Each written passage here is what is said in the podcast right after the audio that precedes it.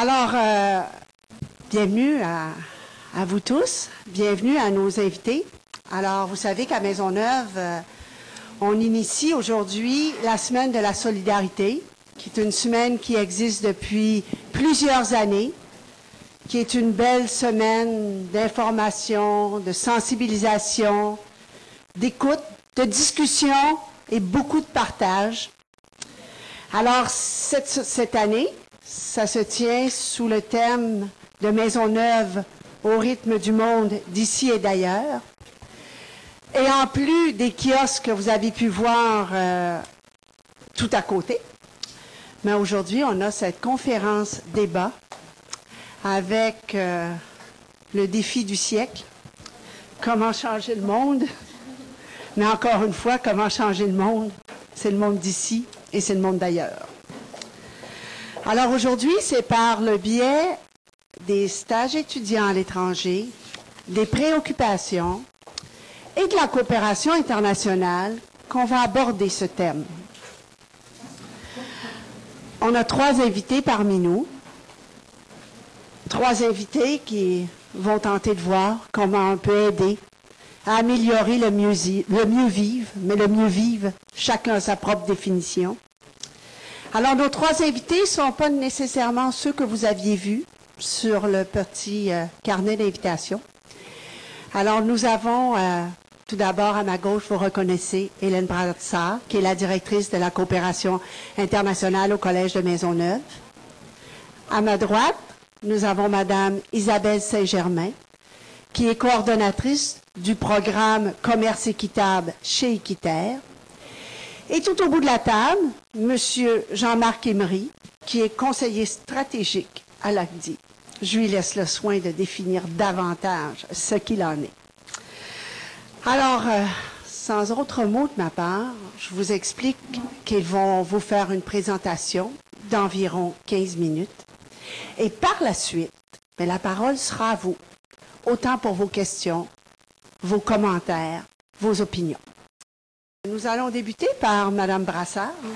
Madame Brassard, que la plupart d'entre vous connaissez, qui a été très longtemps prof en Sciences Po au Collège de Maisonneuve, mais tout en même temps responsable des affaires pédagogiques au syndicat des, profs, des enseignants et des enseignantes du Collège de Maisonneuve. Elle a accompagné Liaison Neuve à deux reprises, la première formule et la formule d'aujourd'hui, soit en 88 et en 92. Donc, on peut dire qu'avec euh, Gisèle Bonin, qui est dans la salle aujourd'hui, ce sont un peu les personnes qui ont mis sur pied ce beau projet de stage étudiant à l'étranger que nous avons à Maisonneuve depuis ces années. Alors, Hélène est maintenant directrice du service de la coopération internationale depuis 98. Je laisse la parole. Alors, merci. Alors, euh, je vais essayer de faire une courte présentation pour laisser la place à nos invités euh, de l'extérieur. D'abord, je les remercie d'avoir accepté notre invitation. Ça nous fait plaisir. Euh, la personne de SUCO s'excuse, mais ils avaient un contretemps. En tout cas, ils avaient deux choses à leur agenda. Et l'autre chose devait être plus importante, sans doute. On peut les comprendre. Alors, mon exposé, je vais quand même regarder mes notes parce que j'ai préparé ça vite hier, puis je ne veux rien oublier. Alors, je vais commencer par une citation d'un de nos partenaires burkinabés qui disait Nous sommes plusieurs petites personnes qui faisons plusieurs petites choses à plusieurs petits endroits. Et je trouve que c'est une bonne façon de penser, d'évoquer le thème de notre table ronde, parce que c'est vraiment un peu prétentieux et essoufflant de penser qu'on va changer le monde. Mais on change les choses petit à petit, trop lentement parfois, Hein. Et des fois avec des déceptions aussi en cours de route, quand on se donne des objectifs peut-être trop ambitieux. Mais on peut penser qu'il n'y a pas d'autre manière de changer les choses qu'en comptant sur soi-même, bien sûr, sur ses voisins, sur ses collègues, sur sa communauté en général, et il faut bien le dire, parfois sur nos gouvernements, hein, quand ils décident à changer les choses. Alors, il y a deux parties à mon exposé. Je vais essayer d'abord de vous présenter ce que fait la coopération internationale quand elle s'en va à l'extérieur qu'est-ce que fait le, service de coopération quand il va à l'extérieur et qu'est-ce qu'on fait à l'intérieur. Et je vais en profiter pour vous présenter d'ailleurs la nouvelle politique d'internationalisation dont vous avez copie. C'est le seul document blanc, je pense, qui existe sur la table euh, où il y a de la distribution de documentation de l'ACDI, d'Équiterre et du Collège de Maisonneuve. Alors, euh, je ne sais pas si vous le savez, mais ça fait depuis à peu près 20 ans qu'existe le service de coopération internationale et il a été fondé par quelqu'un qui est ici comme un peu par hasard aujourd'hui parce qu'elle continue de faire des mandats pour nous. C'est Gisèle Bonin. Lève-toi, Gisèle. C'est une tête grise dans la salle, là. Alors, Gisèle a fondé le service de coopération internationale à partir d'un projet au Nicaragua. Et c'est là qu'est née Liaison Neuve. Liaison Neuve, il y a eu un premier embryon qui s'est appelé la Brigade en 1988. Ensuite, il y a eu une pause assez longue. Et là, Denis Dumais a pris le relais. Denis Dumais est là, le directeur des services aux étudiants, et a pris le relais. Et là, Liaison Neuve a pris un peu sa forme actuelle. Il y a aussi une autre ancêtre de Liaison Neuve ici, euh, Denise Grondin, qui est là avec des couettes, elle a l'air jeune comme ça, là, mais elle l'a fait plusieurs fois. Et je pense que j'ai vu Pierre Fourneau aussi tantôt. Non, il n'est pas là, en tout cas, qui est aussi quelqu'un qui l'a fait abondamment, et Denis Dumais. Alors. Ah, alors, Liaison Neuve est vraiment une création de la coopération internationale. Et l'autre l'autre père, je ne sais pas qui est la père ou la mère, mais c'est le service aux étudiants. Alors, les projets ont touché différents pays. Je ne les nomme pas tous, mais c'est en Afrique du Sud, c'est aussi en Afrique du Sud, en Afrique, en Amérique du Sud et, même euh, au Vietnam et même en Russie. Ces projets sont financés en grande partie par l'ACDI et par des organismes euh, de financement internationaux. Je laisse le soin à Jean-Marc d'expliquer un peu ce qu'est l'ACDI, je ne le ferai pas. Et les thèmes qu'on aborde, c'est bien sûr les choses qu'on sait faire. La plupart des gens qui sont impliqués dans les projets de coopération, ce sont des enseignants. Donc, on parle de pédagogie, on parle de formation de formateurs, on parle de formation de formateurs, on parle de développement de programmes, beaucoup, beaucoup. On parle aussi de renforcement institutionnel sur la gestion euh, des institutions d'enseignement, l'implantation de laboratoires d'enseignement. Mais en fait, ce qui est important, c'est pas tant ce qu'on fait que la manière dont on le fait. Et je vais essayer de vous expliquer par un exemple la manière dont on procède quand on fait de la coopération internationale au Collège de Maisonneuve. Dans tous les projets, quels qu'ils soient et où qu'ils soient, la formation que l'on donne ou l'appui technique qu'on fait se fait toujours en transférant des connaissances, mais aussi des méthodes de travail. On ne veut pas se substituer aux individus, euh, avec nos partenaires d'ailleurs. On veut en fait apprendre aussi d'eux. Et les principes de base de nos façons de faire, c'est apprendre en faisant, ou ce qu'on appelle la formation action. Tout le monde connaît de toute façon l'expression qui dit que vaut mieux montrer à pêcher plutôt que de donner du poisson. C'est sûr que montrer à pêcher, ça prend plus de temps, par exemple. Ça prend plus d'argent aussi. ça prend plus de temps. Alors, je vous donne l'exemple concret suivant. Avant-hier sont partis deux profs de technique auxiliaire de la justice. Ils viennent de partir pour une mission dans le cadre du projet euh, Concertation Prévention Jeunesse. Et le petit papier vert ici vous donne un peu plus d'explications sur ce projet-là. On donne dans ce projet-là de la formation à des, professeurs et des intervenants sociaux. Euh, les profs du Burkina Faso, qui viennent de, ils viennent de deux écoles, une école nationale de police qui forme donc des policiers et une école nationale de service social qui forme des travailleurs sociaux. Vous savez, ce n'est pas toujours le grand amour entre ces deux catégories d'emploi-là. Et donc, le projet vise à habiliter les futurs diplômés des deux écoles à intervenir de façon concertée auprès des jeunes dans le respect du droit de ces jeunes-là. Alors, comment on a procédé? La première activité qu'on a faite, c'est en décembre, en janvier 2003, il y a eu un séminaire où on a écouté tous ces intervenants burkinabés nous dire quelles étaient les principales difficultés des jeunes burkinabés, qui sont pas si différentes des nôtres, et leurs priorités en termes de prévention. Et à partir de ça, on a établi un programme de formation qui touche les principaux aspects qui sont ressortis de ce séminaire-là. Et avant de dispenser la formation, là, on a décidé de différents ateliers de formation étalés dans le temps, sur une période de quatre ans, même trois, deux ans. Et là, on a divisé ces missions-là de la manière suivante. Ce qu'on fait, c'est que quand les gens arrivent là-bas, pendant une première partie de euh, la mission, ils préparent avec des homologues, c'est-à-dire des professeurs des deux écoles, deux professeurs des deux écoles qui sont jumelés à deux professeurs d'ici pour finaliser la préparation de la formation pour qu'elle ait l'air burkinabé et non pas québécoise, hein, parce que c'est des thématiques qui sont très au cœur de la culture, des façons de faire. Ensuite, la formation se donne. Et ensuite, les professeurs de chez nous aident les professeurs de là-bas à intégrer ça dans leur plan de cours, de telle sorte que ça reste. C'est pas juste une conférence, c'est pas juste une distribution de documents, c'est quelque chose qui va rester. On essaie d'assurer une certaine pérennité. On peut pas garantir que ça va durer toute la vie, mais on peut penser que ça va avoir des impacts et que les gens auront, en fait, connaîtront des façons de faire qui sont plus en concertation qu'en opposition. Et en plus, ce qu'on fait, c'est que dans ce projet-là, c'est qu'on a décidé que cette formation-là ne devait pas non plus rester théorique, ni juste dans les salles de classe, mais on va avec eux monter des projets pilotes pour qu'ils puissent appliquer immédiatement cette formation-là. Alors, quand on parle de concertation, on n'en parlera pas juste dans la salle de classe, mais on va aller voir tel travailleur social, euh, telle municipalité qui a tel problème, euh, tel euh, commerçant du marché qui a tel problème avec les jeunes, pour essayer d'établir une véritable concertation. Alors, voilà nos façons de faire. Et le, le département de technique auxiliaire de la justice a décidé même d'aller plus loin parce qu'ils ont décidé d'organiser un stage pour six étudiants du département qui devrait avoir lieu, ce stage-là, en janvier 2006. Les étudiants sont déjà choisis et ont commencé à se préparer à cette euh, grande aventure.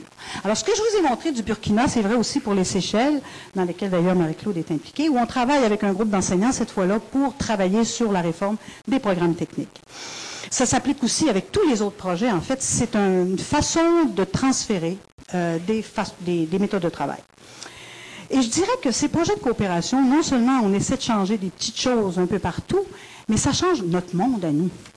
C'est-à-dire que les gens qui font des projets de cette nature-là, ou les gens qui accompagnent des stages, les étudiants qui accompagnent des stages, quand ils reviennent de ces expériences-là, ne sont plus tout à fait les mêmes. Des fois, d'ailleurs, ils ont de la misère à se retrouver, hein, parce que c'est difficile après.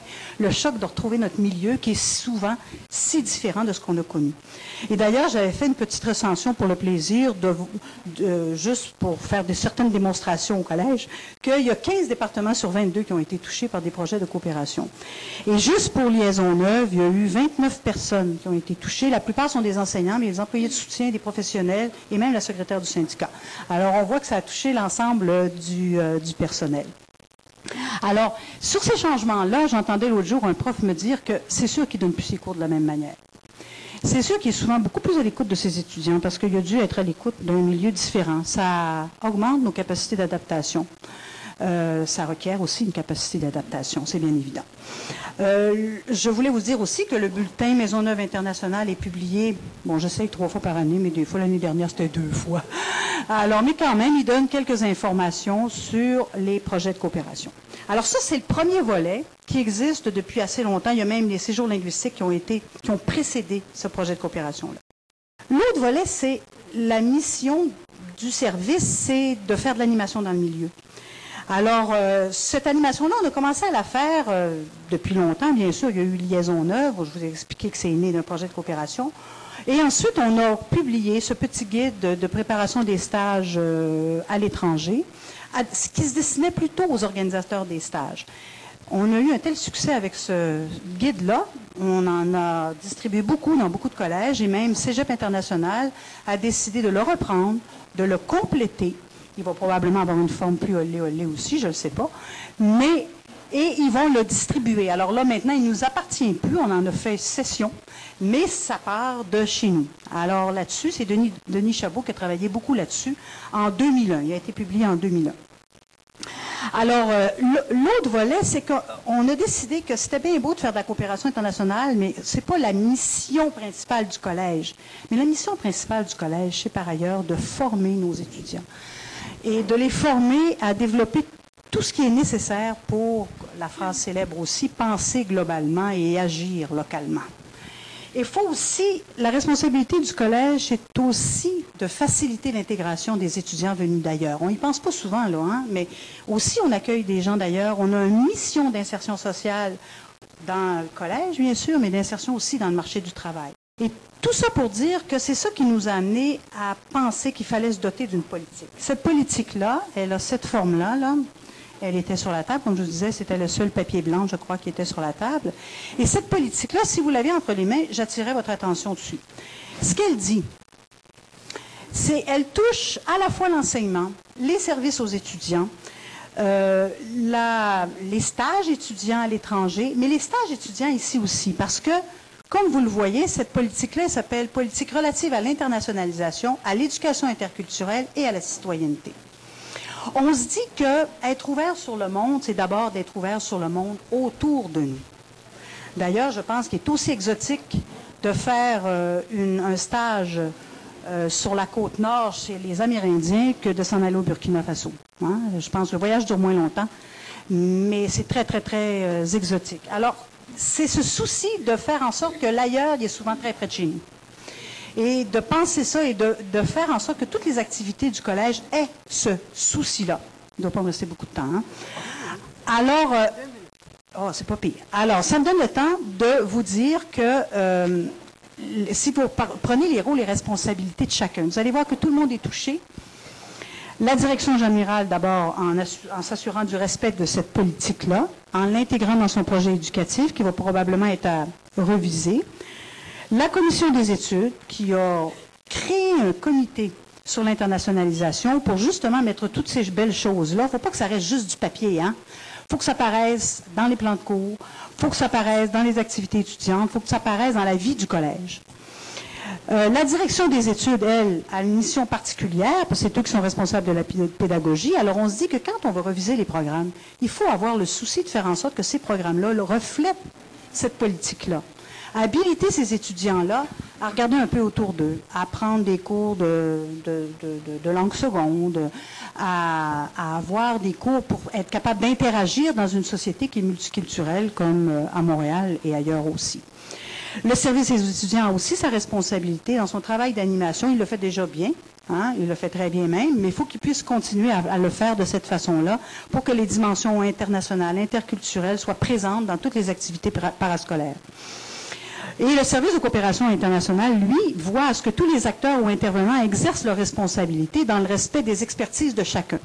Parce que si la responsabilité de l'internationalisation appartient à tout le monde, mais que personne n'en ait une responsabilité particulière, ça risque de tomber dans les mêmes personnes. Alors, il faut qu'il y ait quelqu'un dont le souci principal soit cette préoccupation-là. Et le comité, le comité de la commission des études veille à l'application de la politique. Je vais vous donner des exemples de ce qu'on est en train de faire. On, on s'est donné un premier devoir. Ce comité-là, il représente tous les groupes de la maison, dont les étudiants. Et on s'est donné un premier devoir en se disant, on se met dans l'hypothèse où chaque programme euh, essaie d'avoir des résultats d'apprentissage OK. Des résultats d'apprentissage qui visent justement l'internationalisation et l'interculturel. Alors, chacun fait son devoir et dit qu'est-ce que je ferais dans mon programme? En TEDOC, en TAGE, en sciences humaines, qu'est-ce que je ferais?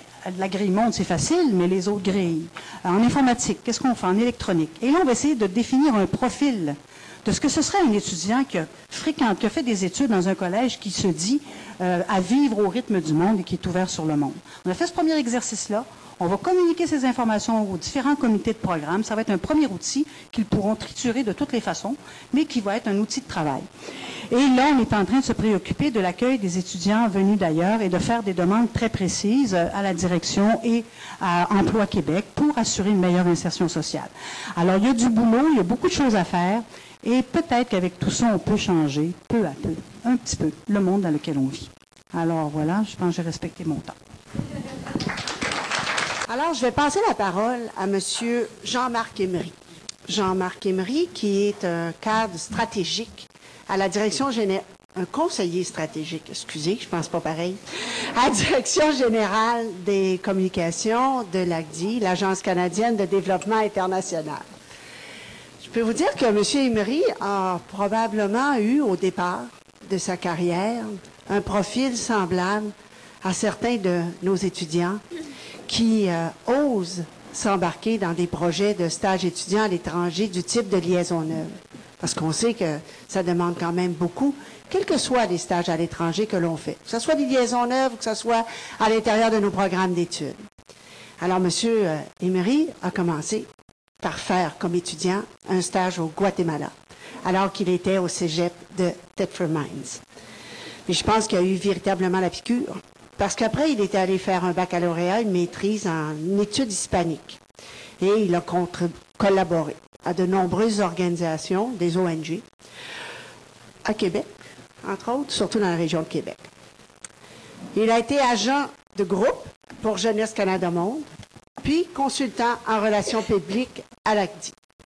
Il est à l'ACDI depuis 1988 et il en a occupé plusieurs postes.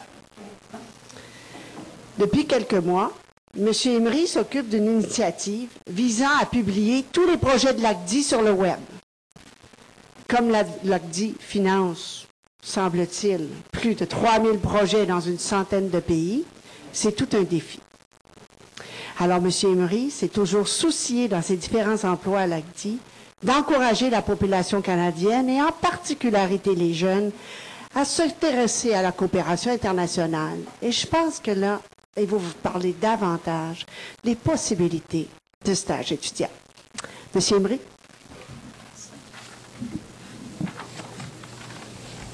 Alors, bonjour tout le monde. Merci de, m'accueillir ici.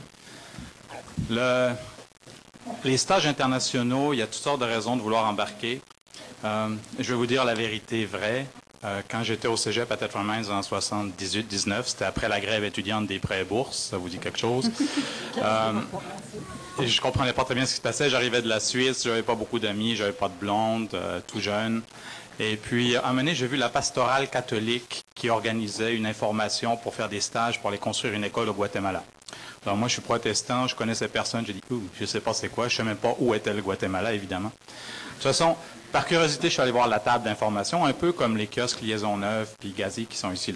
Curiosité, tu vas voir ce qui se passe. Puis j'ai regardé la liste d'inscription. Sur la liste des participants, il y avait Muriel. Et ça, c'était le déclencheur réel de ma carrière internationale. Et je la remercie encore aujourd'hui.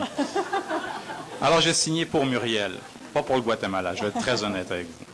Ceci étant dit, euh, pour ceux d'entre vous qui ont déjà fait des choses ou qui commencent à embarquer dans des choses, euh, au-delà de Muriel, tout d'un coup, j'ai découvert que j'avais des œillères, puis j'avais des filtres, puis des lunettes, puis des bouchons dans les oreilles, parce que j'avais, même si j'arrivais dans autre pays, je connaissais rien de ce qui se passait sur la Terre. J'étais très ignare, très inculte de bien des choses.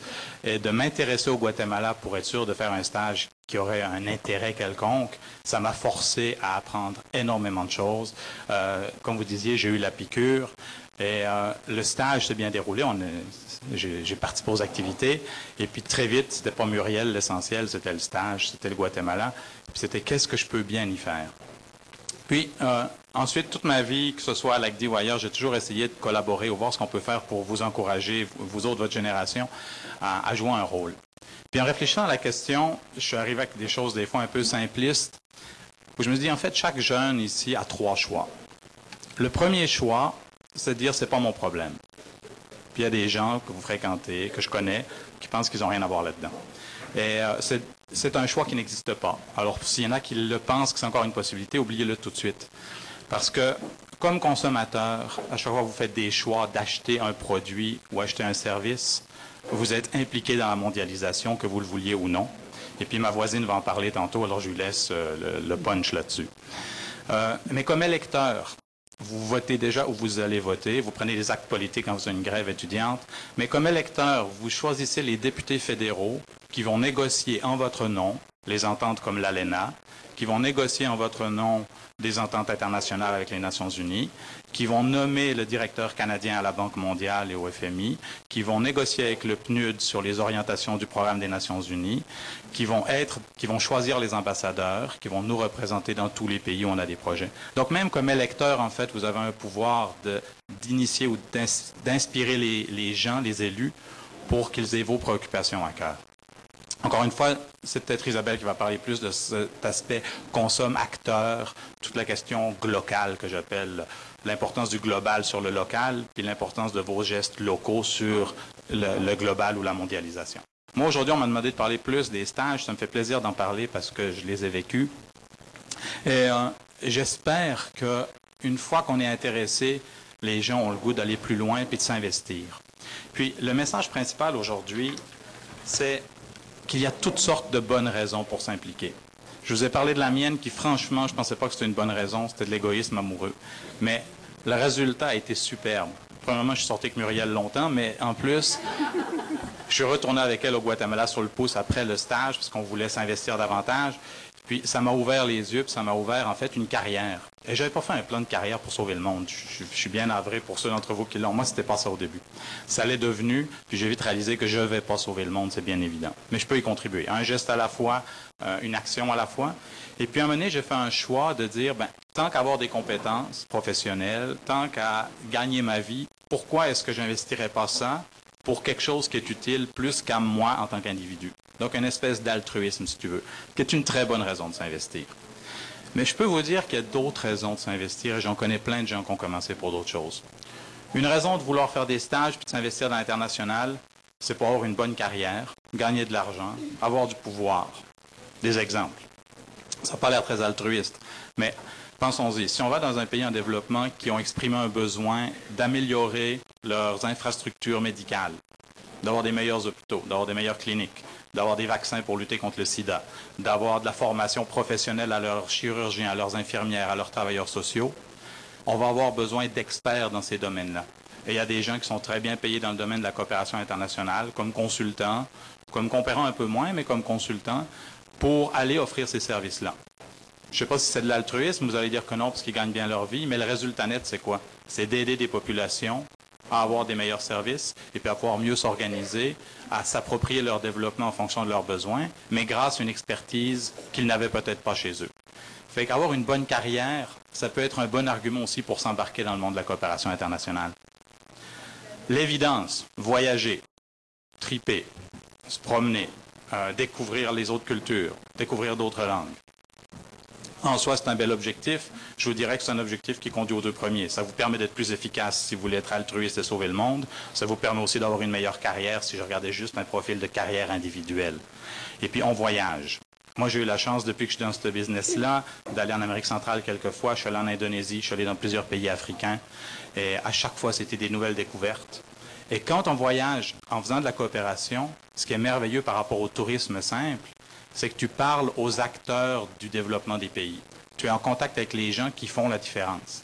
Quand tu vas en touriste, c'est un petit peu différent. Alors, le tourisme n'est vraiment pas mauvais des fois pour s'ouvrir les yeux, mais grâce au stage ou à la coopération, tu vas un cran plus loin, tu rencontres ce qu'on appelle les forces vives dans ces pays-là. Et puis, c'est absolument extraordinairement enrichissant. Par défi, il y a peut-être des gens ici qui détestent les bibites. Alors, il y a des places en Indonésie que je vous recommande vraiment pas. À moins que vous ayez le défi de vous débarrasser de la phobie des bibites. Bon, encore une fois, c'est un peu égoïste, mais pourquoi pas? Ce que je veux vous dire, c'est qu'en fait, à peu près n'importe quelle raison est probablement bonne pour décider de s'ouvrir sur le monde. Une fois que l'ouverture a été faite, une fois que vous avez confronté d'autres cultures, d'autres réalités, une fois que vous avez été témoin de situations que je vais considérer comme dramatiques. Au Guatemala, quand je suis allé, c'était une dictature sanguinaire. Euh, j'ai connu des gens qui ont été tués parce qu'ils militaient dans le syndicat de Coca-Cola. Et dans les mois qui ont suivi notre rencontre, la personne a été assassinée au coin d'une rue, simplement parce qu'il faisait du militantisme syndical. Quand tu connais la personne, puis tu te rends compte de ce que ça veut dire, tu reviens, puis wow! Premièrement, le Coca-Cola goûte totalement différent, évidemment. Et puis là, tu dis, OK, je vais les boycotter. Puis ensuite, tu réfléchis, puis encore une fois, c'est Isabelle qui va vous dire quoi faire avec le Coca-Cola ou, ou d'autres. Mais le fait est que ça te réveille. Puis ça réveille, puis des fois, ça fait mal. Puis mal creux. Quand j'étais dans certains townships en Afrique du Sud, ou simplement d'être blanc, je savais que j'étais menacé, alors que tout le monde me souriait, ça fait des drôles d'impressions, je vous promets. Ou quand j'ai vu Cry Freedom, un film sur l'apartheid en Tanzanie avec des amis, j'étais le seul blanc dans un cinéma de 1200 personnes. T'en vis des émotions, beaucoup plus que quand tu l'écoutes à Canal Plus ici, OK? Fait que c'est le même film, mais je vous promets que le contexte fait toute la différence. Fait que, ça pour vous dire, à peu près n'importe quelle bonne raison, à peu près, là, est bonne pour s'ouvrir sur le monde. De toute façon, en le faisant, vous allez ajouter une corde à votre arc. De toute façon, vous allez être mieux outillé personnellement, professionnellement, et si ça vous intéresse de changer le monde ou de sauver le monde, ben, vous allez être un peu plus crédible parce que vous aurez un peu mieux connu le monde. Puis là, la question classique d'habitude, c'est ouais, mais comment on s'implique? Par où je commence? Alors, premièrement, vous êtes chanceux, vous êtes chanceuse d'être à Montréal, puis probablement d'être à Maisonneuve en plus, parce qu'il y a énormément de ressources. Euh, quand j'ai commencé en 79 à Tetron Mines, Internet n'existait pas, donc ce n'était pas une ressource. Tetron Mines, c'est un petit peu plus petit que Montréal, si vous savez où c'est. Euh, puis le côté international se limite à l'exportation d'amiante à l'époque, alors c'était pas vraiment de la coopération. Ici, vous avez des ressources fantastiques. Vous avez euh, sur Internet, vous faites Google, stages internationaux ou sans frontières ou des, des mots-clés comme ça, vous allez trouver des listes infinies ou presque d'options. Donc l'information est disponible, d'une part. D'autre part, une fois que vous êtes informé, c'est là où c'est le vrai défi, je pense, c'est que vous devez décider combien de temps, combien d'énergie vous voulez mettre personnellement. Alors, au cégep, vous avez Gazi, vous avez Liaison Neuve, vous avez probablement d'autres trucs. Vous devez aller un cran plus loin. Il faut investir du temps, il faut investir de l'énergie, il faut investir de la crédibilité. Euh, regardez vos habitudes de consommation. Encore une fois, ma voisine va, vous parler de ça. Euh, regardez euh, comment vous réagissez aux préjugés quand vous entendez dire les Africains sont ci, ou les Asiatiques sont ça, ou les Latinos sont ci. Comment vous réagissez? Questionnez-vous un petit peu. Et puis, allez chercher des vraies sources d'informations. Ça va vous aider à, trouver des pistes. Faites du bénévolat. Vous êtes étudiant au cégep. C'est pas évident d'avoir une carrière en développement international en sortant du cégep. Je vous mentirais si je vous disais que c'est facile. Par contre, j'ai engagé beaucoup de monde à l'ACDI déjà, des étudiants coop, des consultants. J'ai géré le programme de stage de l'ACDI pendant trois ans et j'ai vu quels étaient les stagiaires qu'on recherchait. Les gens qui ont fait du bénévolat, que ce soit juste dans leur communauté ou que ce soit du bénévolat avec des autres pardon, internationales, sont toujours sur, le haut de la liste parce qu'on a vu qu'ils sont capables de s'investir. Autre chose essentielle, puis ça a été mentionné un petit peu tantôt, euh, les gens sur le terrain, si vous pensez faire la coopération internationale, ils ont besoin d'expertise. Malheureusement pour vous, ça c'est vrai que c'est malheureux pour vous, la période où la bonne volonté suffisait est révolue. Des jeunes diplômés comme vous, il y en a partout en Afrique, il y en a partout en Asie, il y en a partout en Amérique latine. La seule chose, c'est qu'ils sont au chômage, ils n'ont pas de structure sociale, il n'y a pas d'emploi, ils ont toutes sortes de problèmes.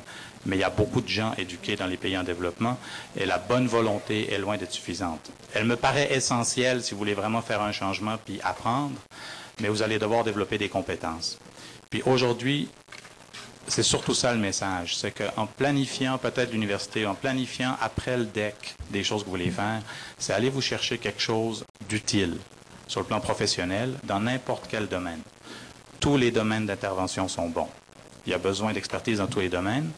Puis à ce moment-là, vous devenez quelqu'un d'intéressant pour les organismes qui cherchent des stagiaires, pour un employeur éventuel. Puis, employeur éventuel, ça peut inclure un SNC Lavalin si vous pensez devenir ingénieur, puis que vous voulez travailler dans une firme d'ingénierie qui a des projets internationaux. Puis certains d'entre eux sont clairement du développement international d'autres peut-être moins. Si vous voulez travailler en comptabilité, si vous voulez travailler en infirmerie, il y a plein de domaines. Puis comment ça marche les stages? Parce que j'ai juste quelques minutes, fait que je vais à l'essentiel. Il y a une gamme de stages qui existe. Les premiers stages auxquels vous allez être confrontés sont classiquement des stages d'initiation. Un peu comme Liaison Neuve, même si je connais peu, euh, celui que moi j'ai fait au Guatemala.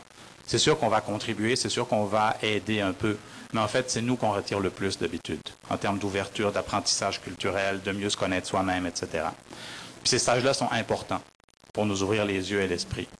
Ensuite, vous avez toute la catégorie des stages linguistiques. Ils ne sont pas des stages de coopération internationale, mais ils contribuent aussi à l'ouverture culturelle et linguistique. Et si vous parlez plus qu'une langue, plus que deux langues, vous commencez à avoir des outils intéressants pour les employeurs et pour les gens qui recherchent des stagiaires. Ensuite, les stages plus pratiques, Québec sans frontières, qui euh, font trois mois sur le terrain à peu près, ou des stages privés. À, Montréal, il y a une firme qui s'appelle Horizon Cosmopolite, qui est une petite compagnie privée qui organise plein de stages. Certains sont financés par nous, d'autres sont financés par vous. Mais il y a des stages où vous pouvez commencer à travailler. Puis vous allez voir si vous allez sur les sites web, puis je laisserai des feuilles ici avec des liens web, euh, de plus en plus, ils demandent de l'expertise. Puis dans la gamme, euh, le top des stages, si je peux me permettre, c'est pas parce que c'est nous qu'on les finance, mais non, non, c'est sérieux, ça n'a rien à voir. Le top des stages, c'est qu'à l'idée, on s'est dit, si on fait des stages en développement international, on veut deux choses, essentiellement. Un, que le stage dure assez longtemps pour que la personne sur le terrain fasse une différence. Et donc, il faut qu'elle soit intégrée à un vrai projet ou une vraie activité de développement international. Ça ne peut pas être un truc où tu arrives un mois, tu essayes de te débrouiller un peu, puis tu repars. Ceux-là sont très bons pour l'initiation. mais ce pas des stages qui contribuent beaucoup au développement international. Alors nous, on exige des organisations qui nous présentent des propositions, que les stages durent plusieurs mois et qu'il y ait quelque chose de concret à réaliser, vraiment concret. Ça, c'est notre premier objectif. Le deuxième objectif qui est au même niveau, c'est que le stage doit être très bon pour vous. Parce qu'on finance les stages à l'ACDI avec l'argent de la stratégie emploi jeunesse du gouvernement fédéral. C'est ce même pot d'argent qui finance les stages cyberjeunes qui sont gérés par Jeunesse Canada Monde, l'Industrie Canada, les stages de Affaires étrangères Canada. C'est tout le même pot d'argent. Et ce qu'on veut, c'est qu'en revenant, en plus d'avoir contribué au développement, que vous ayez quelque chose de plus dans votre CV et que ce plus soit vraiment vendable. Il y a de la compétition dans le monde de la coopération internationale, comme dans tous les domaines.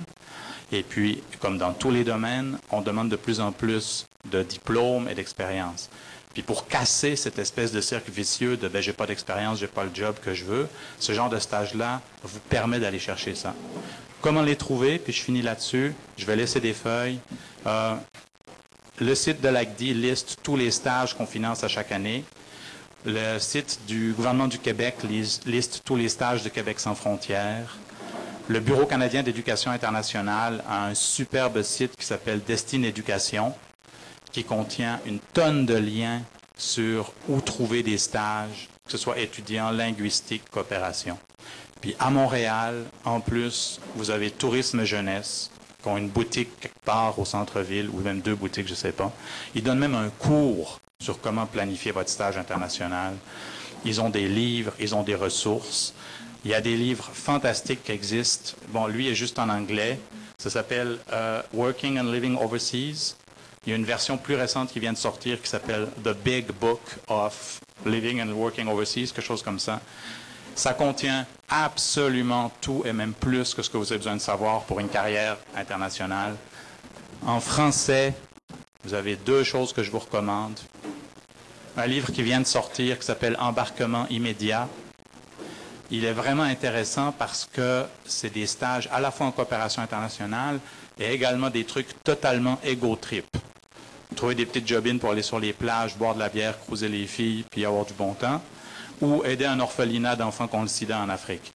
Ce que je trouve génial, c'est que justement, ça vous montre toutes les opportunités. C'est à vous de choisir celle qui vous convient le mieux pour aller plus loin.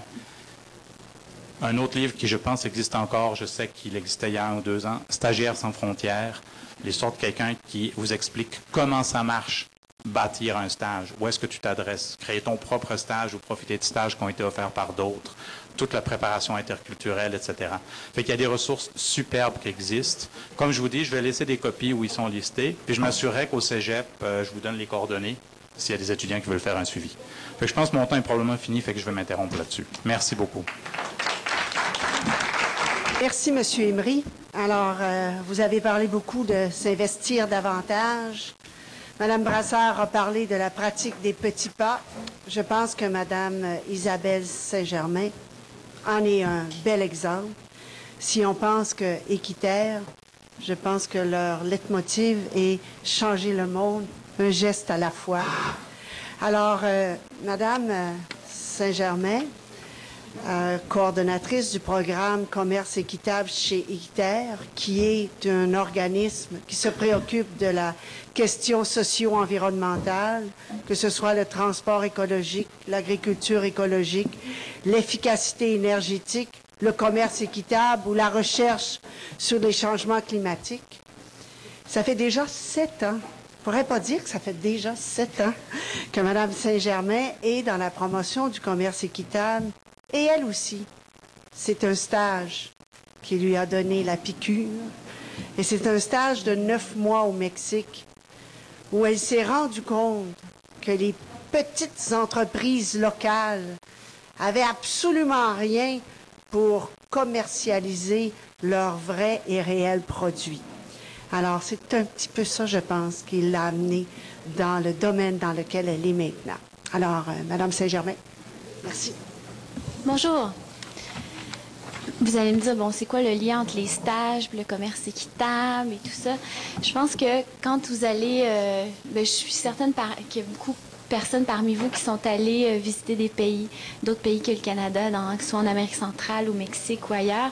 Et on s'est rendu compte que euh, malheureusement, il y a beaucoup de communautés dans ces pays-là qui, qui, sont très pauvres. Et je vous dirais que la majorité de la pauvreté est perpétuée par le type de commerce que, que l'on fait. Un commerce qui, je vous dirais, on, on dit tout le temps que les pays du Nord aident les pays du pauvre, mais je peux vous dire que les pays, pauvres sont la vache à lait euh, des pays du Nord pour plusieurs raisons, parce que la majorité des produits que l'on consomme euh, proviennent de ces pays-là.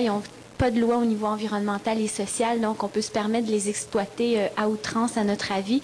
Donc de là l'importance de réfléchir euh, à notre consommation.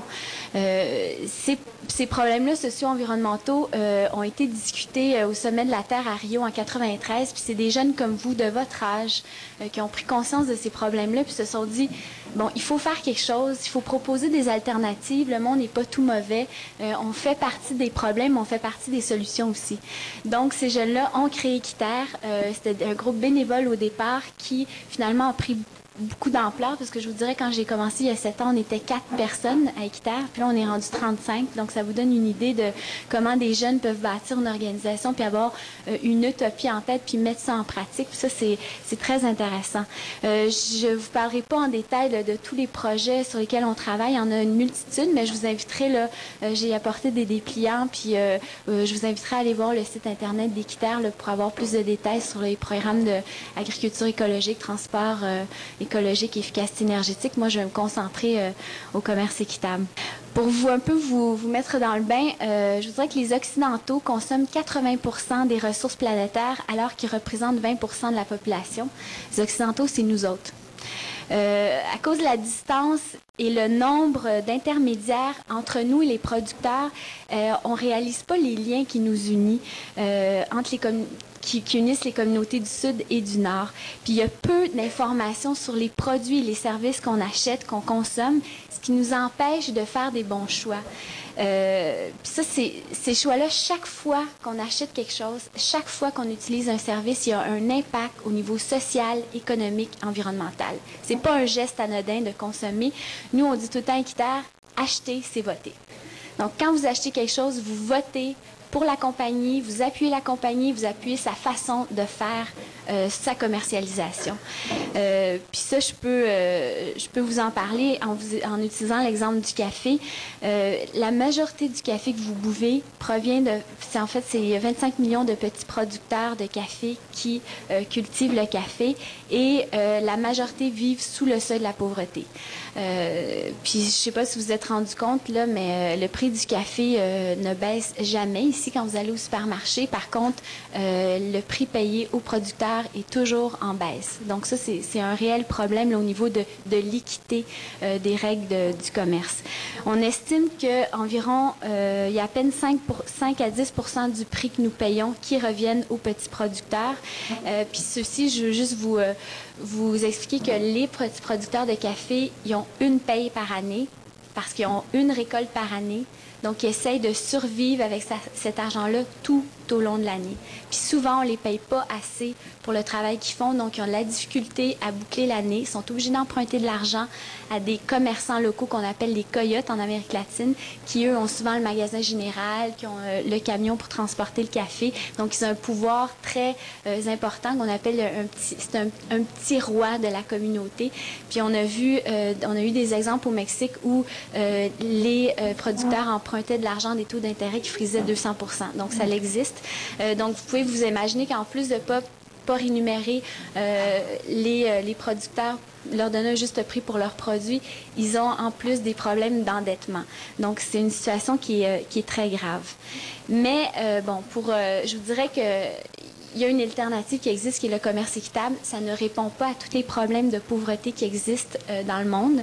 ça serait, je pense, très ce serait mentir, le vous mentir, mais le commerce équitable répond à euh, présente une solution qui est très concrète que vous, pouvez appuyer quotidiennement. C'est quoi le commerce équitable? C'est un, un, un commerce qui est plus avantageux pour les producteurs et les travailleurs dans le Sud qui euh, se définit par différents critères.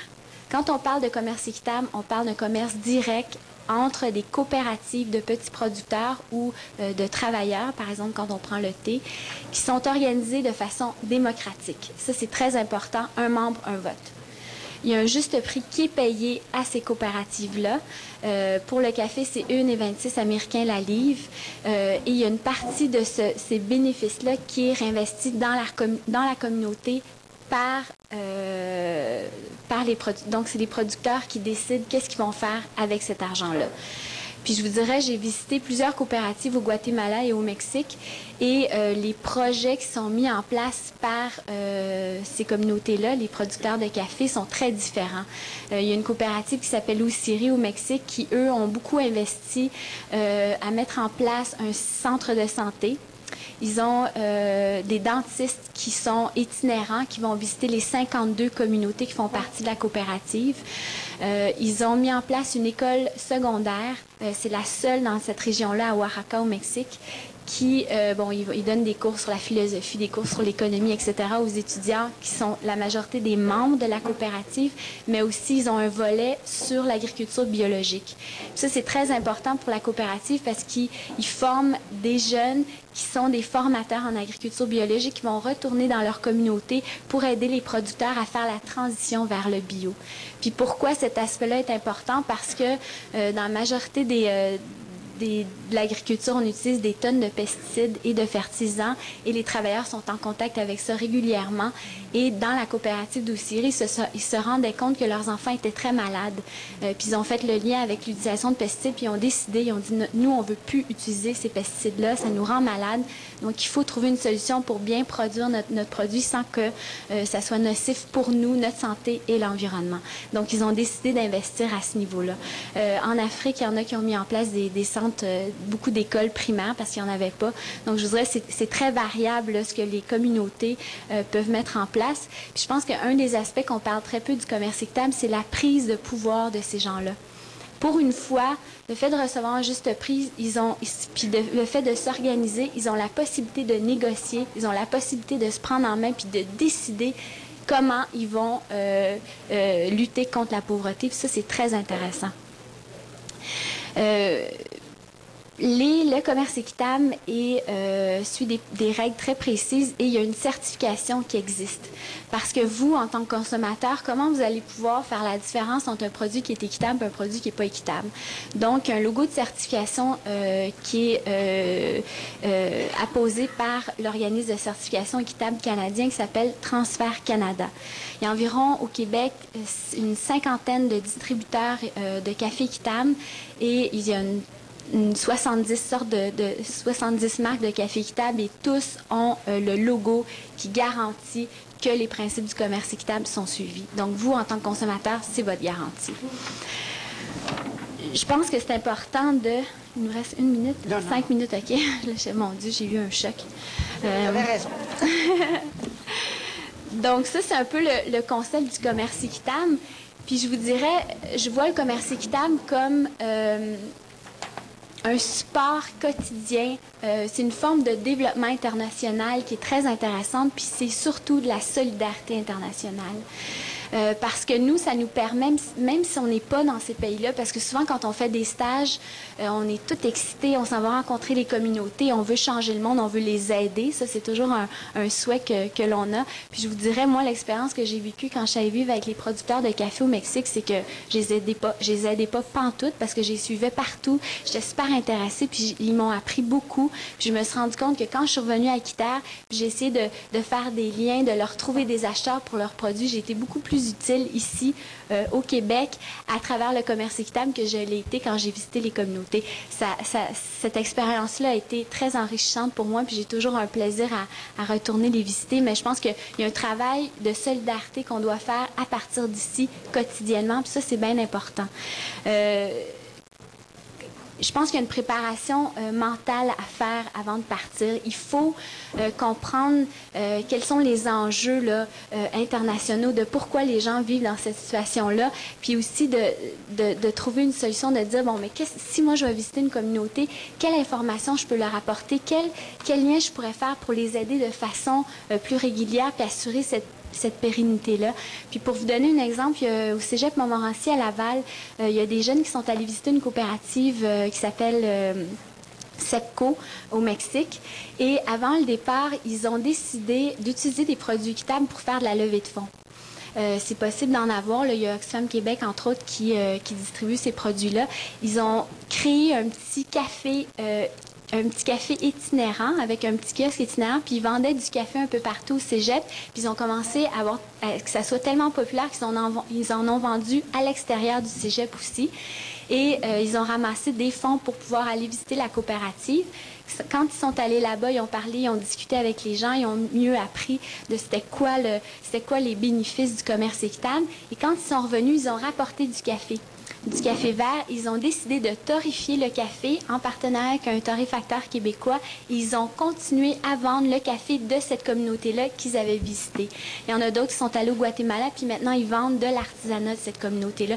Donc, il y a des liens très intéressants à faire entre la solidarité internationale, le développement et l'action que nous, on peut poser en tant que citoyens ici euh, au Québec.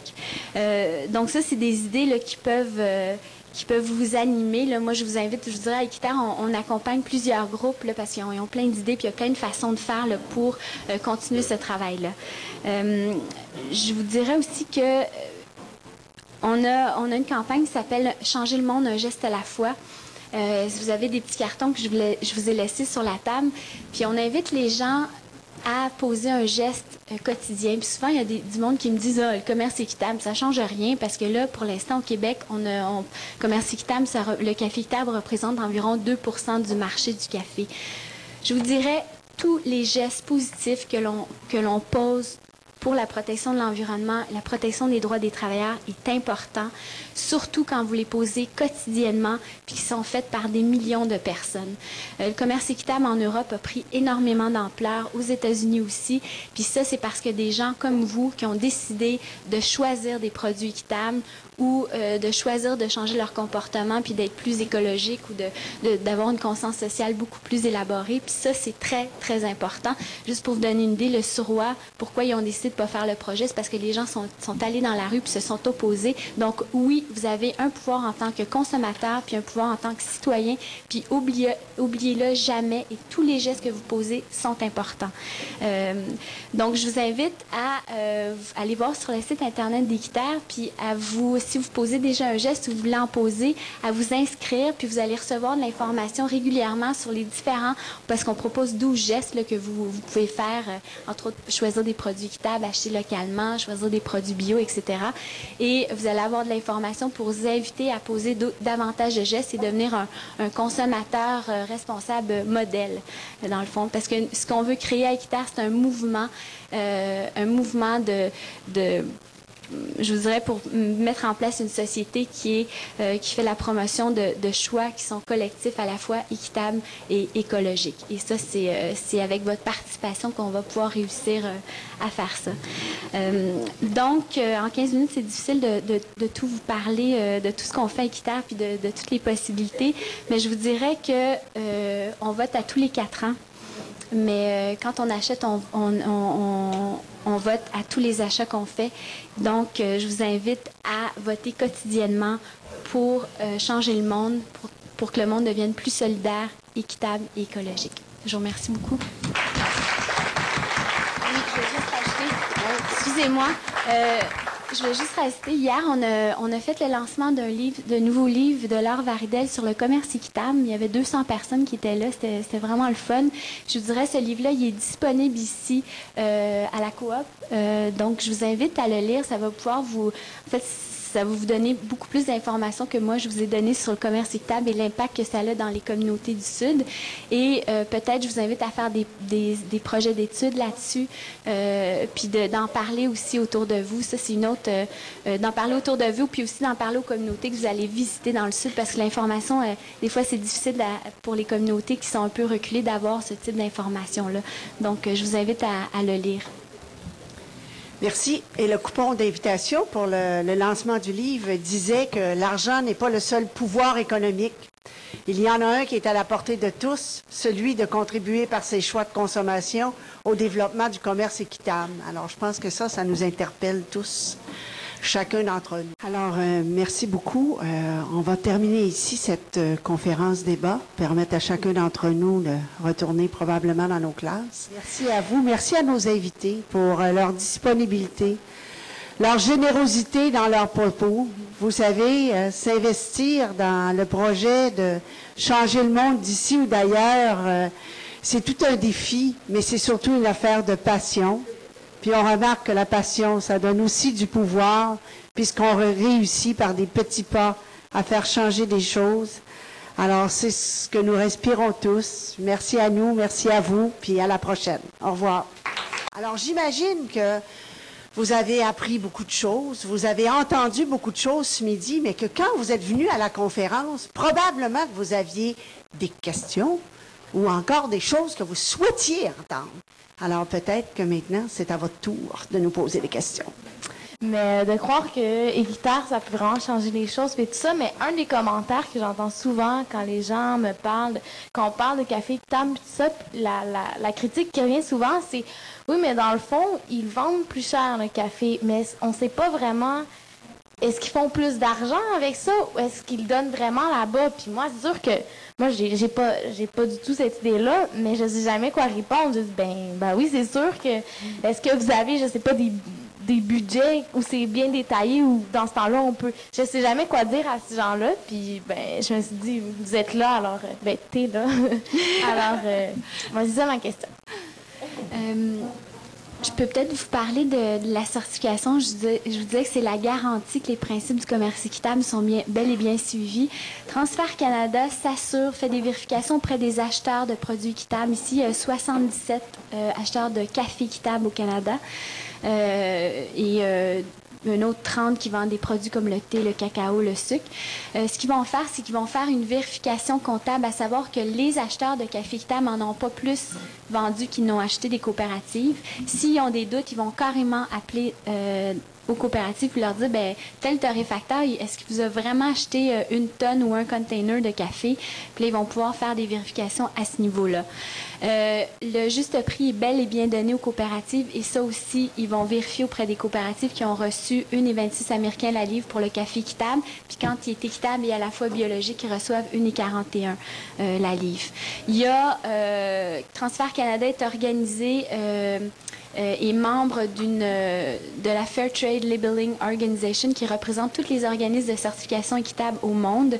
Et ceux-là ont des représentants en Amérique latine, en Amérique du Sud, euh, en Asie, en Afrique, qui vont faire des vérifications auprès des coopératives, à savoir est-ce qu'ils sont organisés démocratiquement, est-ce qu'une partie des bénéfices est répartie euh, auprès des membres ou si on décide de faire des projets communautaires, quels sont les projets?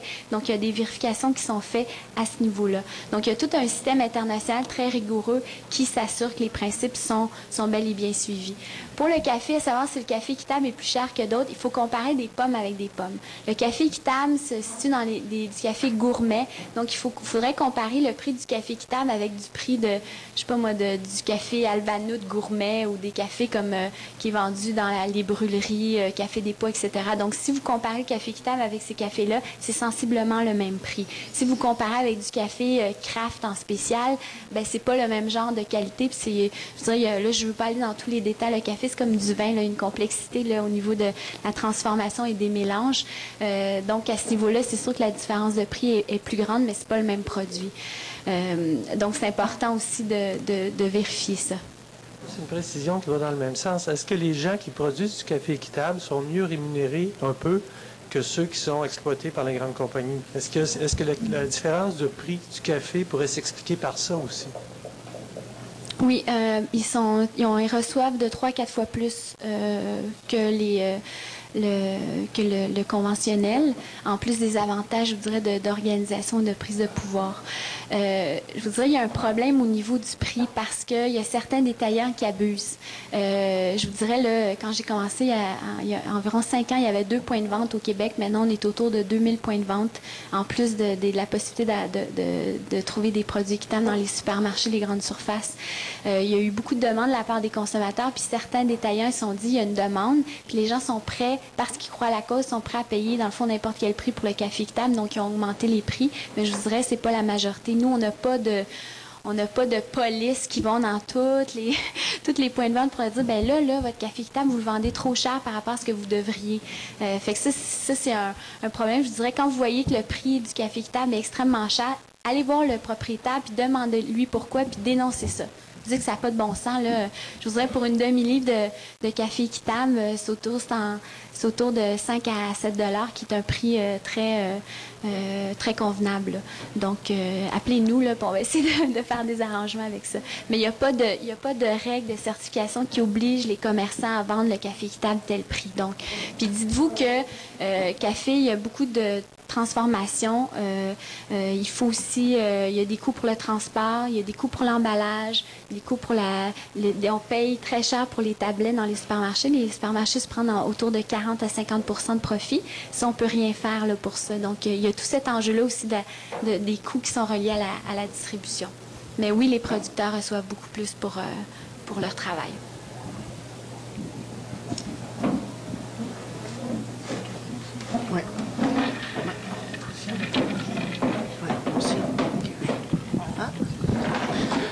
Euh, OK.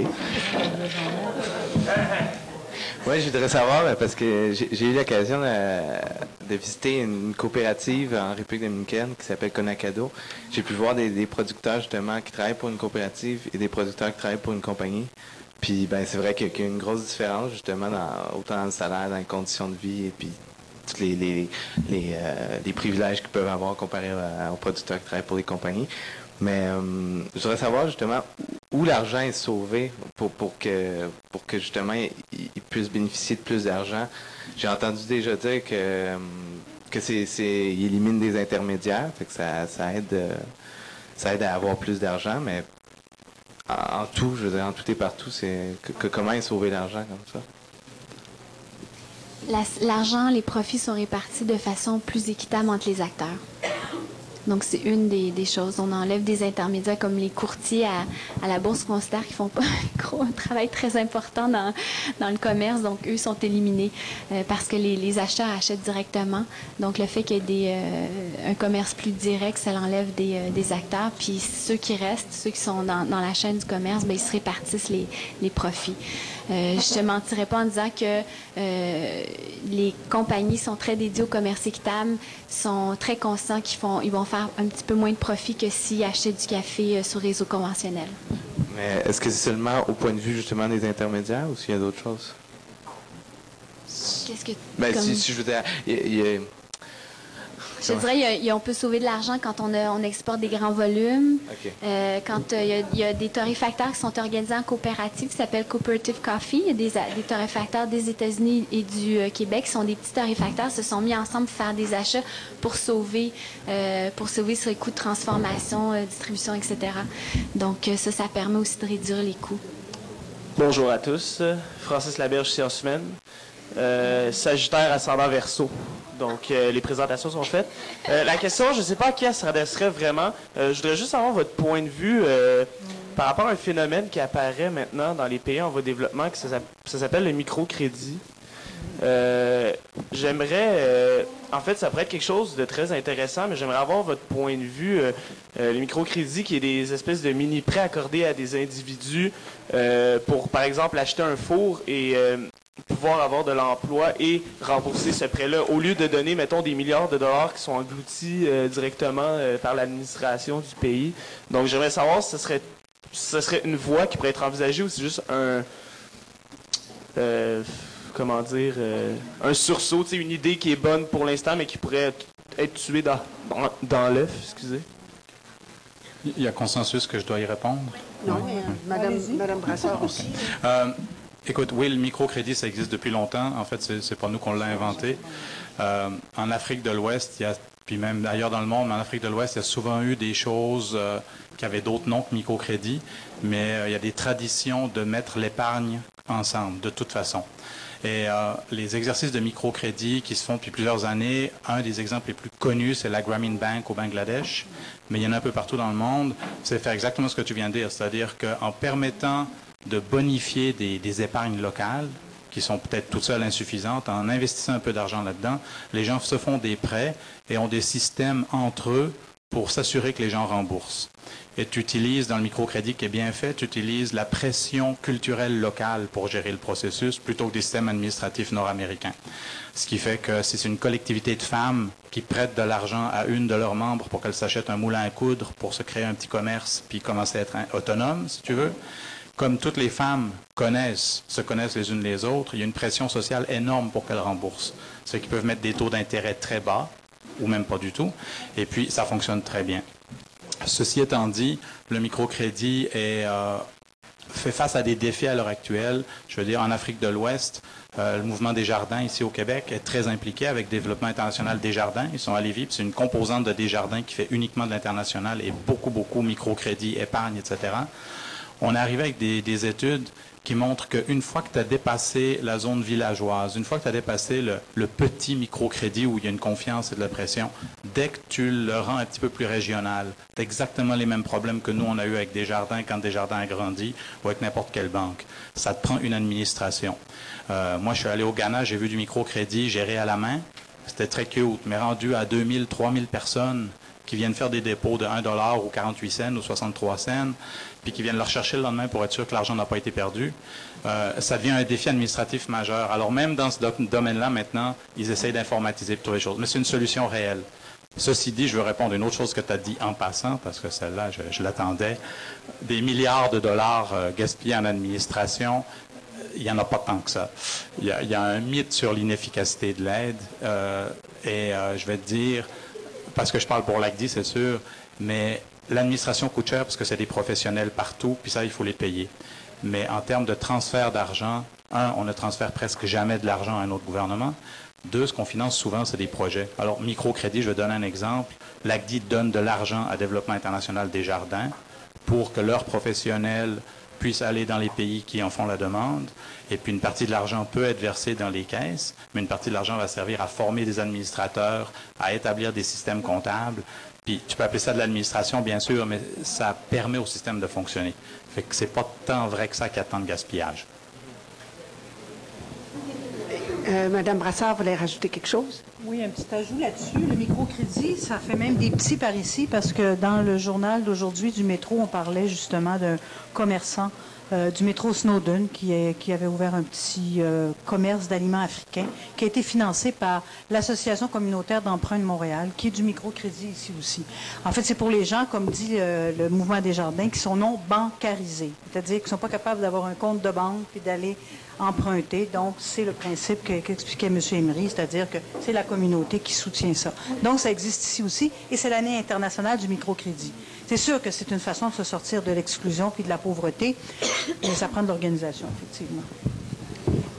Euh, moi, c'était pour euh, Équiterre. Euh, on a entendu parler au début euh, qu'il y avait plusieurs produits qu'on pouvait utiliser pour qui sont, sont équitables ou qui sortent des circuits des grosses compagnies. Mais là, on, ça a comme détourné vraiment vers le café. Puis là, je me demandais pour Coca-Cola, comme les, les nouveaux Coke qui sortent, qui sont comme musulmans, comme le Meca Cola, est-ce que c'est une bonne solution? Ou pour les fruits, euh, les bananes, euh, les grosses United Food Company, comment tu peux aller à l'extérieur de ces circuits-là?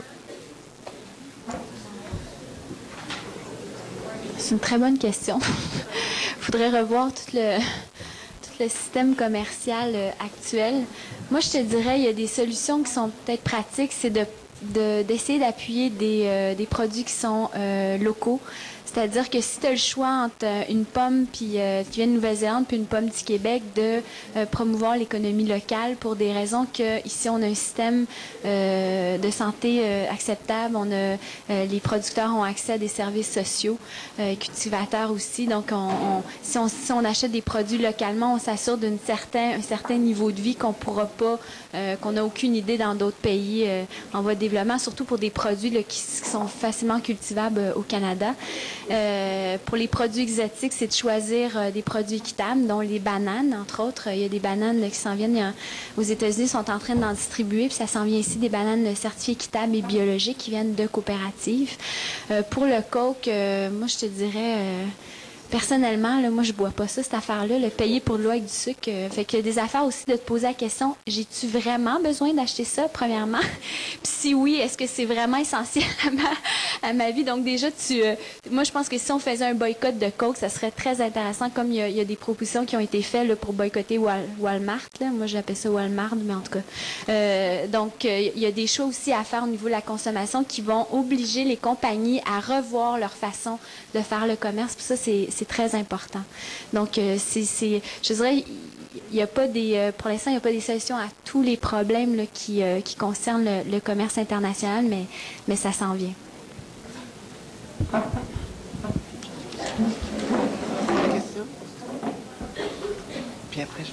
Oui, bonjour. Moi, j'ai une question parce que quand j'ai regardé sur Internet pour les, stages internationaux, tout ça, c'est surtout pour l'accès sur le développement. Euh, ben, le côté euh, qui touche, je veux dire, euh, la société, les humains. Je demandais s'il y avait des stages pour l'environnement, justement, ailleurs dans le monde. je ne sais pas si vous comprenez euh, juste répondre. Dans, nos stages de l'ACDI et dans les stages de Québec sans frontières, il y en a qui sont dans le domaine environnemental. Moi, je me rappelle avoir approuvé des stages en écotourisme. Je me rappelle avoir approuvé des stages où on appuyait des, coopératives qui travaillaient sur la reforestation. Euh, on a appuyé des stages pour la protection des tortues marines, la, surveillance des œufs sur les plages, etc. Ça, c'est des choses qui font partie. Nous, on, on considère que c'est dans le développement parce que à l'ACDI, développement durable veut dire développement durable, comme on l'entend ici au Québec, l'aspect environnemental. Donc, c'est une de nos composantes, mais on inclut le social, l'économique, le politique et l'économique, pardon, oui, l'économique. Ce qui fait qu'on intègre tous les volets. Donc, dans nos stages, tu vas en trouver en environnemental. Euh, je ne sais pas si équitaire, tu as autre chose. Ça répond très bien, elle a dit. Moi, c'est juste pour suivre. Euh, comment tu t'assures que les programmes comme ça euh, perdurent longtemps? Perdurent? Est-ce que vous avez des suivis dans l'ACDI ou c'est difficile de... C'est, c'est un fichu problème avec les stages. Euh, et si et les trois ans que j'ai passé au programme de stage, c'était la seule chose qui me faisait douter de la pertinence de continuer. C'était exactement ça. Je me suis fait engueuler par des ex-stagiaires qui revenaient du Costa Rica, qui avaient travaillé notamment, je pense, sur les œufs de tortue, euh, dans la, la, protection des œufs de tortue, et qui a fini son stage. Elle avait aidé à former des gens, ils avaient créé des équipes de nuit, ils avaient réussi à convaincre plusieurs pêcheurs d'arrêter de les ramasser, donc il y a eu des progrès, c'était une réussite. Puis elle dit, depuis que je suis parti, on dirait que les gens reprennent leurs vieilles habitudes. Fait qu'elle me dit, vous êtes bien niaiseux, dit de financer mon stage vous n'êtes pas capable ensuite de faire le suivi. Et elle avait raison. Et euh, le problème du stage, c'est que comme il est axé sur un individu qui fait une expérience qui aide des gens, tu ne peux pas avoir de la pérennité dans un stage. Ce que nous, on demande aux organismes comme Oxfam Québec reçoit de l'argent de l'ACDI pour faire des stages, notre expérience fait qu'on leur dit intégrer ça dans des programmes réguliers que vous avez. Comme ça, si le stagiaire fait vraiment une bonne job de développement, quand lui va partir, vous avez un accompagnement s'il est nécessaire, parce que c'est rare que ça commence puis que ça arrête le développement, c'est un processus dynamique. Alors on essaye d'intégrer, puis on demande aux gens qui nous proposent des stages d'intégrer cette dimension-là. Je dirais qu'on fait des progrès depuis deux, trois ans, mais je pense qu'on a fait des conneries au début parce que c'était génial pendant que ça avait lieu, puis ensuite ça tombe à l'eau, puis c'est encore plus frustrant et, plus dommageable parfois. Fait disons, on est conscient du problème, on essaie de corriger, mais on contrôle peu la demande. Hein. Nous, on reçoit. Il y a des gens qui nous disent, voilà ce qu'on aimerait faire comme, comme stage. C'est eux qui choisissent les stagiaires, c'est eux qui gèrent le projet. Nous, on les finance. J'avais aussi Mme Brassard sur la liste euh, des personnes souhaitant poser une question. Ma question s'adresse à Isabelle. Est-ce qu'il y a des négociations qui sont faites par l'organisme, la Fédération de tous les, équitaires du monde, euh, avec l'OMC, avec l'Organisation mondiale du commerce? Je suis peut-être bien naïve, là. Ça, c'est ma première question. Ma deuxième, est-ce que c'est pas dangereux pour des coopératives? Euh, parce que les grandes compagnies, là, euh, quand s'ils voient que le marché là, à 2 ça ne les inquiète pas trop. Mais je pense à Del Monte, par exemple, ces grandes compagnies-là, à les bananes équitables, ou les ananas équitables, ils vont finir par... hein? Je ne sais pas, est-ce qu'il y a des gens qui ont peur? Concernant l'OMC, euh, je vous dirais qu'il y a eu la rencontre de l'OMC à Cancun en 2003, au Mexique. On a co-organisé un forum sur le commerce équitable avec IATP, qui est une grosse organisation euh, américaine qui fait beaucoup de travail politique, et Commercio Justo euh, au Mexique, avec qui on a collaboré, entre autres, pour publication d'un livre sur le commerce équitable en espagnol. notre but, c'était d'influencer les politiciens à savoir, je pense que bon, il y a beaucoup, il y a, une grande masse ici de jeunes et de gens qui sont sensibilisés au commerce équitable mais euh, c'est pas c'est pas encore aussi connu que qu'on l'espérait parce que bon, euh, je vous dirais le la promotion du commerce équitable est assez jeune ici euh, au Canada, donc il y a beaucoup de travail de sensibilisation. Alors on a organisé plusieurs activités lors de ce, ce forum-là. On a invité les décideurs. La majorité sont venus au lancement. Il y avait six représentants politiques fédéraux, puis il y en avait onze du Québec. Et entre autres, la ministre de l'Agdi est venue donner la première conférence à ce forum-là. Donc ça, je vous dirais que ça a été, euh, ça a été très intéressant d'avoir touché les... Puis il y avait aussi un, député euh, d'Afrique du Sud, de, l'Allemagne. Euh, bon, il y avait différents pays qui étaient là. Fait que ça, c'est un premier pas. Je vous dirais au sein de, l'ONU, puis aussi il y a une campagne aussi de la lutte contre la pauvreté, la pauvreté puis le commerce équitable devient une des choses que l'on propose pour essayer de, de repenser le commerce. Ça, c'est les premières étapes. Je vous dirais, on n'est pas rendu très loin parce que l'accessibilité à les rencontres de l'OMC sont très limitées, n'est-ce pas? Euh, il faut plein de visas. Euh, quand on parle de société civile, ben, finalement, c'est les entreprises, la société civile aux yeux de nos gouvernements. Euh, donc, ça, c'est, il y, a ça aussi à essayer de changer à ce niveau-là. Euh, pour les, les, multinationales, je vous dirais, le commerce équitable, pour eux, c'est pas encore un enjeu de, de compétition, mais ils, sont, ils ont beaucoup de pression de la part des consommateurs et des médias qui leur posent des questions. On est de, on est de plus en plus informés en tant que, que, citoyens. Puis euh, ils sont obligés maintenant de, de, de, penser à ça, de comment ils pourraient rendre plus éthique leur, commerce. Je dirais McDonald's vend du café équitable en Suisse euh, parce qu'il y a eu trop de demandes. Le, commerce équitable représente 30% du marché en Suisse. Vous êtes très évolué là-dedans en Suisse. Euh, il, y a, il y a, je dirais, Sarah Lee aux États-Unis, puis Amarak ici, qui sont des grosses compagnies qui sont dans les cafétérias, qui ont décidé d'offrir des produits équitables parce qu'ils se sont fait harceler. Donc, euh, je vous dirais, au niveau du marché, euh, ça n'a pas encore euh, autant de, poids parce que c'est jeune comparativement au commerce conventionnel qui existe depuis l'exploitation, la colonisation, etc. Là, ça fait des centaines, centaines d'années qu'on fait du commerce comme celui-là. Donc, il faut prendre le temps aussi de, de, faire ça. Puis, je vous dirais, il y a, il y a de plus en plus d'ouverture. puis s'ils font pas du commerce équitable, ils vont essayer de faire du commerce plus éthique. Puis c'est déjà c'est déjà une porte ouverte puis un, pas vers l'avenir, un avenir meilleur. Est-ce que je peux rajouter quelque chose? Oui. J'aimerais juste rajouter deux choses là-dessus. Euh, Coca-Cola, on les avait boycottés dans les années, début des années 80, entre autres à cause de ce que faisait au Guatemala.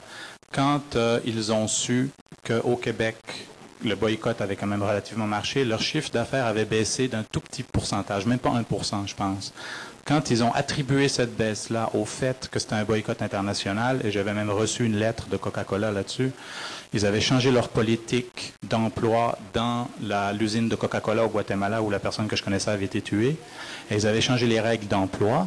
C'est-à-dire que pour être contre-maître, tu n'avais plus besoin d'avoir été un gradé dans l'armée guatémaltèque. Bon, ça a l'air insignifiant, mais en même temps, ce que je vous dis, c'est la même chose qu'Isabelle, c'est qu'une pression par le commerce équitable ou une pression comme citoyen qui consomme de dire à une compagnie on n'accepte pas vos politiques. Puis il y a des fois, il y a des produits qu'on aime, on n'aime pas la compagnie qui le produit. Vous avez beaucoup de pouvoir en fait. Euh, vous n'êtes sûrement pas des grands investisseurs avec des hypothèques et des REER, mais message à passer à vos parents qui ont sûrement des hypothèques et peut-être des REER. Ils ont un énorme pouvoir, pas dans le commerce équitable, mais dans l'investissement éthique et dans l'investissement responsable. Puis il y a plein de documentation là-dessus qui existent. Bon, les REER finissent dans une semaine, c'est peut-être tard, mais la logique est la même. C'est qu'on peut passer aux, aux compagnies qui sont en bourse, donc la majorité, que ce soit les grandes multinationales ou des petites compagnies canadiennes, un message qu'on tient à ce qu'elles se comportent de manière responsable, environnementalement, socialement, éthique, et ça fonctionne. Euh, que ce soit les rares éthiques, l'investissement éthique, etc. Et les, les, gens avec qui vos parents négocient, que ce soit les banques ou des courtiers, commencent à entendre le message. Il y a beaucoup de travail à faire, mais c'est dans la même dynamique. C'est un geste à la fois, puis dire, écoute, je veux pas que mon argent serve à des choses qui me paraissent inacceptables. Ça, il y a plein d'actions qui sont faisables au quotidien. Euh, Madame Saint-Germain veut ajouter quelque chose, mais je vous poserai aussi une question. Vous n'avez pas parlé euh, ce midi que très souvent, c'est nous qui allons à l'étranger et eux ont peu souvent l'occasion de venir chez nous. Je pense qu'Équiterre, là aussi, euh, se préoccupe de faire venir les gens pour voir ce qu'on fait de leurs produits. En effet, à chaque année, on reçoit des producteurs de café. Cette année, ça va être un producteur de thé. Et je vous invite euh, un producteur de thé du Sri Lanka qui fait partie d'une coopérative euh, équitable. Il va être euh, ici, là, euh, il va faire une tournée au Québec. Puis il va être entre autres le 24, jeudi le 24 mars. On fait un 5 à 7 au Club 2 tiers. Vous irez voir sur le site internet d'Équiterre. Là, je vous invite à venir le rencontrer parce que, bon, moi, je vous parle de, de ce qui se passe dans les coopératives, mais il n'y a rien de mieux qu'un témoignage d'une personne qui vit dans la coopérative. Euh, puis je vous invite à lui, à venir le rencontrer puis lui poser des questions clairement de comment ça se passe. Euh, je vous dirais aussi pour faire suite à ce que euh, Jean-Marc disait, juste au niveau local, en 97, euh, on était, bon, les, les deux personnes qui travaillent à Équiterre et notre groupe de bénévoles, on a beaucoup de bénévoles qui viennent nous aider. D'ailleurs, vous êtes euh, invités si ça vous tente de vous impliquer. Euh, on a décidé de faire pression auprès d'Alvanout pour qu'ils offrent un, une sorte de café équitable. Puis pourquoi on a choisi Alvanout? Socia- social est à Montréal. Ils ont du café dans tous les supermarchés. Ils ont des services pause-café dans toutes les institutions, les bureaux. Et ils avaient à l'époque plusieurs cafés sur la rue. On a décidé, on cite Vanout, on a écrit une carte postale leur demandant gentiment d'offrir un- une sorte de café équitable. Euh, ils ont reçu 3000 cartes postales. Euh, finalement, ils ont pris la décision d'offrir du café équitable parce que les gens l'ont demandé. Je vous dirais, au début, quand on les avait rencontrés, ils disaient pourquoi des jeunes vont venir nous dire quoi faire. Mais finalement, ils ont réussi, ils ont finalement, ils ont cédé à la pression. Puis ça, c'est au niveau local. C'est pour donner un exemple concret là, que oui, ça fonctionne, puis que des, des- puis il faut le faire gentiment. Là. Et le but, c'est pas des, des, des, traités de, de cons, etc. C'est vraiment de leur dire, en tant que consommateur, je suis préoccupé par euh, la situation des producteurs de café dans le Sud et j'aimerais, s'il vous plaît, que vous offriez un café équitable puis rémunérer un juste prix à ces producteurs-là. C'est comme, comme ça que ça s'est fait.